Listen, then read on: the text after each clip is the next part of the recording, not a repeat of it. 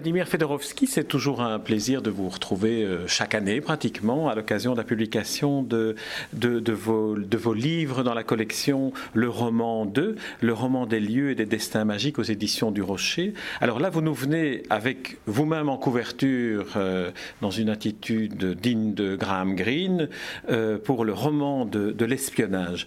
Alors, est-ce qu'on peut dire que, que ce roman, d'une certaine manière, raconte l'histoire de de la Russie dans ses rapports avec le monde occidental depuis euh, l'avènement de, l'Union soviétique euh, C'est un livre, le roman de l'espionnage, euh, qui raconte plutôt la face cachée du XXe siècle, mais évidemment les rapports entre Est et l'Ouest au XXe siècle. la jeunesse de ce livre est liée avec le constat que j'ai fait, vous avez fait la référence à Graham Greene, que j'ai bien connu. nous avons fait un constat ensemble que euh, le XXe siècle, c'était un siècle assez unique, quand les espions ont joué un rôle déterminant pour l'histoire euh, mondiale. Derrière chaque événement majeur du XXe siècle, il y a l'histoire de l'espionnage, et c'était très intéressant pour moi de reconstituer ça, cas par cas, en, s'appuyant sur les nouvelles archives et sur ce que j'ai vu. Par rapport à la liste de Graham Greene, il y avait 10, 10 personnes dans sa liste, j'ai rajouté deux. C'était Poutine et les, événements qu'il n'a pas connus, la chute de l'Union soviétique il y a 20 ans, le putsch de Moscou. Alors votre livre s'ouvre effectivement par la rencontre avec Graham Greene que vous avez faite lorsque vous étiez jeune homme. Alors c'était, il était comment Graham Greene? Quelle est, quelle est, outre ce que vous racontez dans le livre, quelle est l'image que vous gardez de ce personnage finalement ambigu un peu euh, en même temps euh, avec plusieurs, plusieurs, plusieurs casquettes euh, Ambigu, ils sont, la vie est ambiguë. C'est un personnage assez extraordinaire. Moi, je trouve que c'est un personnage, un grand maître de la littérature pour moi. Je suis venu le voir, au fait, parce que j'étais son admirateur. Il a pensé que je suis mandaté par le Kremlin ou quelque chose comme ça. Et il m'a dit quelle nouvelle de Philby. La première ah, question, au lieu de me saluer, me dire bonjour. Et finalement, euh, vous savez, son expérience, il était toujours intéressé euh, par les faces cachées de l'âme humaine.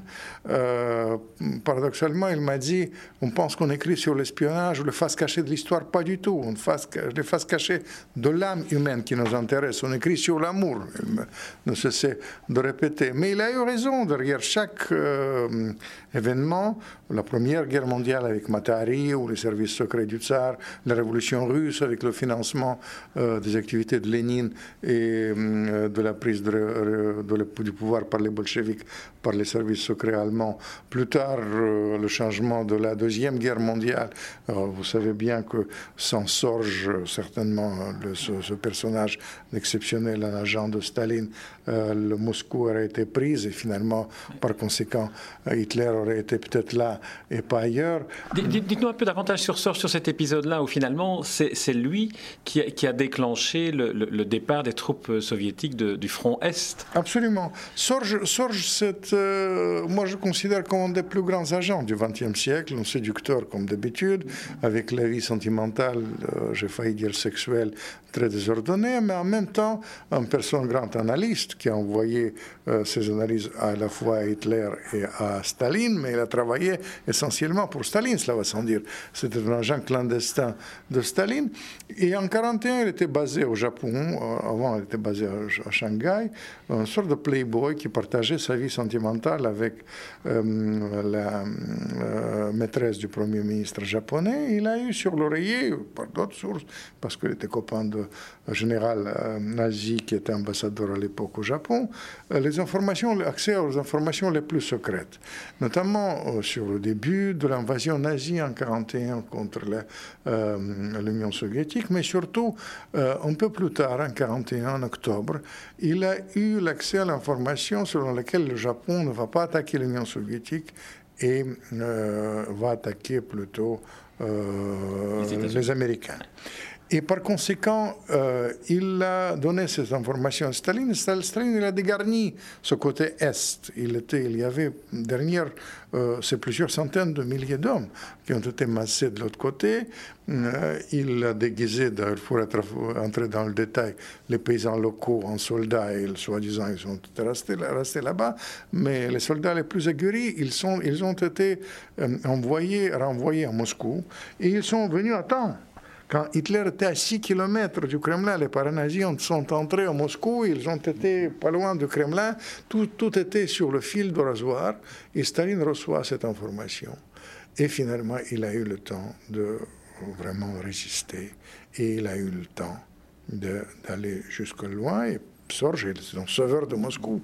Il a changé sa vie. Je raconte en détail sa vie, hum, comment il a, comment il a fait.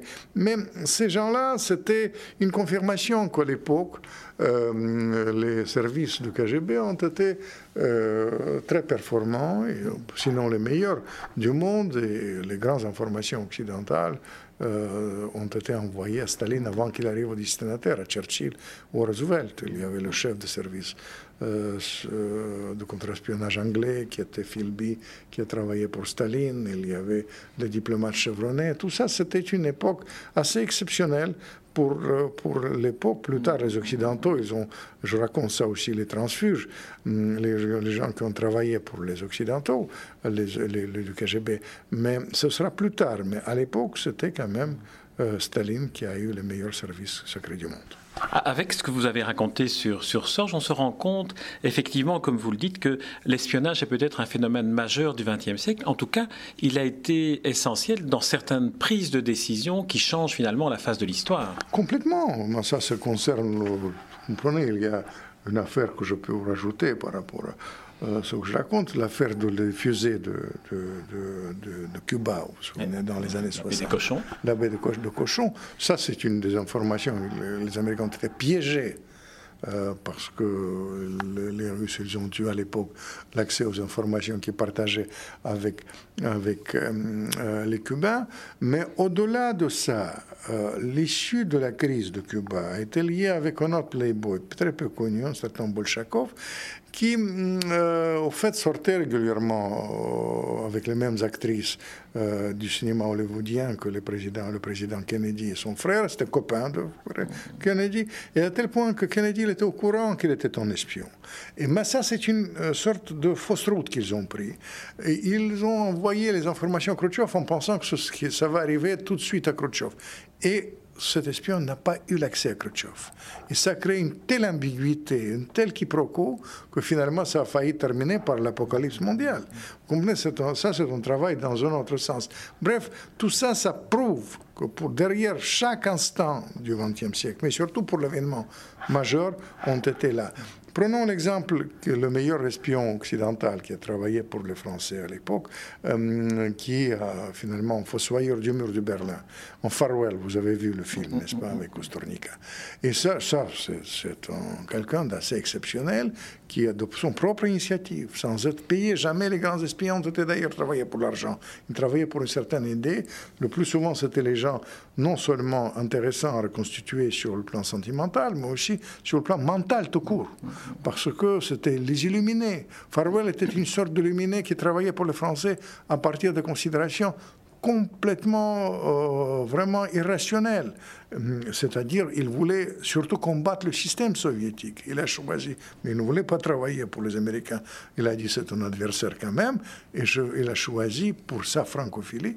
Francophilie, il faut dire, la France, et c'est lui qui a donné les informations sur la, qui a changé complètement la vision occidentale sur l'Union soviétique notamment sur sa pénétration, il faut dire, technologique, mais aussi sur l'économie de l'Union soviétique, le bluff à l'époque, si vous vous souvenez, de Reagan, de la guerre des étoiles, est lié avec les performances de Farwell. Il, ça coûte très cher d'ailleurs. C'est aussi le, jeu avec le danger, ce côté joueur, euh, ce côté ambivalent, tout et son contraire, hum, que je retrouvais volontiers avec Gorbatchev, mais au niveau de politique, hum, je retrouve souvent chez, les, espions et je le retrouvais avec Farwell.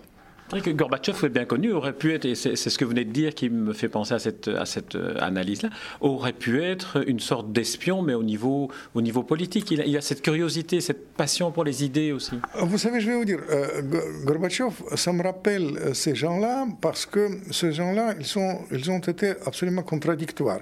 Et Gorbatchev, il est comme Poutine aujourd'hui, en fait. Il utilisait à sa façon la manipulation historique, manipulation tout court.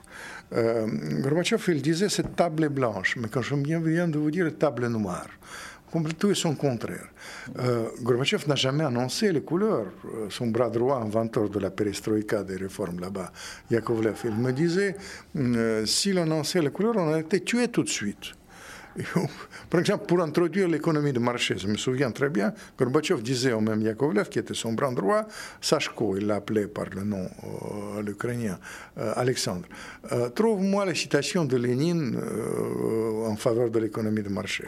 L'autre lui répondait, mais attendez, quand même, Lénine, c'est un adversaire farouche de l'économie de marché.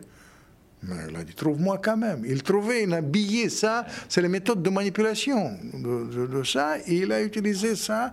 Ils ont pris le Kremlin au nom de la liberté, ils ont pris le, finalement ça pour, pour détruire ce système. Et je reviens à ça parce que aussi évidemment l'anniversaire cette année, c'est 20 ans de la, chute du communisme là-bas. Mais au-delà de ça, c'est détrompons-nous. Ça aurait pu terminer dans l'apocalypse mondiale, dans la guerre civile, et ça s'est terminé plutôt agréablement. Jean-Paul II disait que c'est une sorte de miracle, la sortie du communisme, et il a raison de se, souvenir de ça. Puis, Poutine, avec, je raconte aussi le système de Poutine, Matari, de de temps moderne avec ses espions illégaux. Tout ça, c'est les choses qui nous ramènent à l'actualité. Parce que Poutine, finalement, il dirige aussi l'Union soviétique comme une sorte de l'affaire de l'espionnage. Et ça, c'est, je veux dire, le, de Russie, l'Union soviétique. Il veut reconstituer euh, l'Union soviétique à sa façon.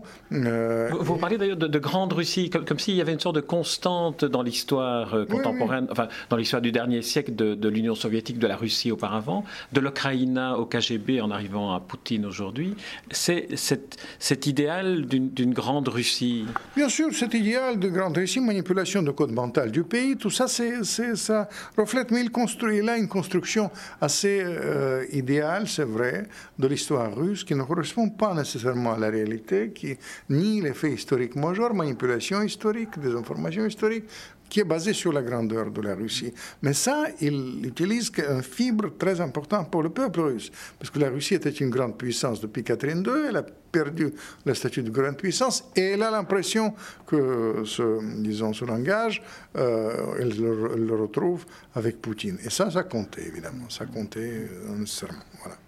Vladimir Fedorovski, je vous remercie pour cette interview et puis pour ce, pour ce roman de l'espionnage euh, dans, la, dans la collection euh, Le roman des lieux et destins magiques aux éditions du, du Rocher. Alors, on s'était vu euh, la dernière fois à propos de, de Tolstoï. Alors, votre, votre, prochain, votre prochain livre? Ah, Votre prochain livre, avec plaisir, ce sera Rasputin, Dossier secret de Rasputin. Il y aura deux films, l'un avec Depardieu, l'autre avec Jean Renaud, que je sortirai assez rapidement parce que c'est vraiment un dossier qui donne encore une fois la face cachée de l'histoire mais surtout la face absolument inattendue de l'histoire.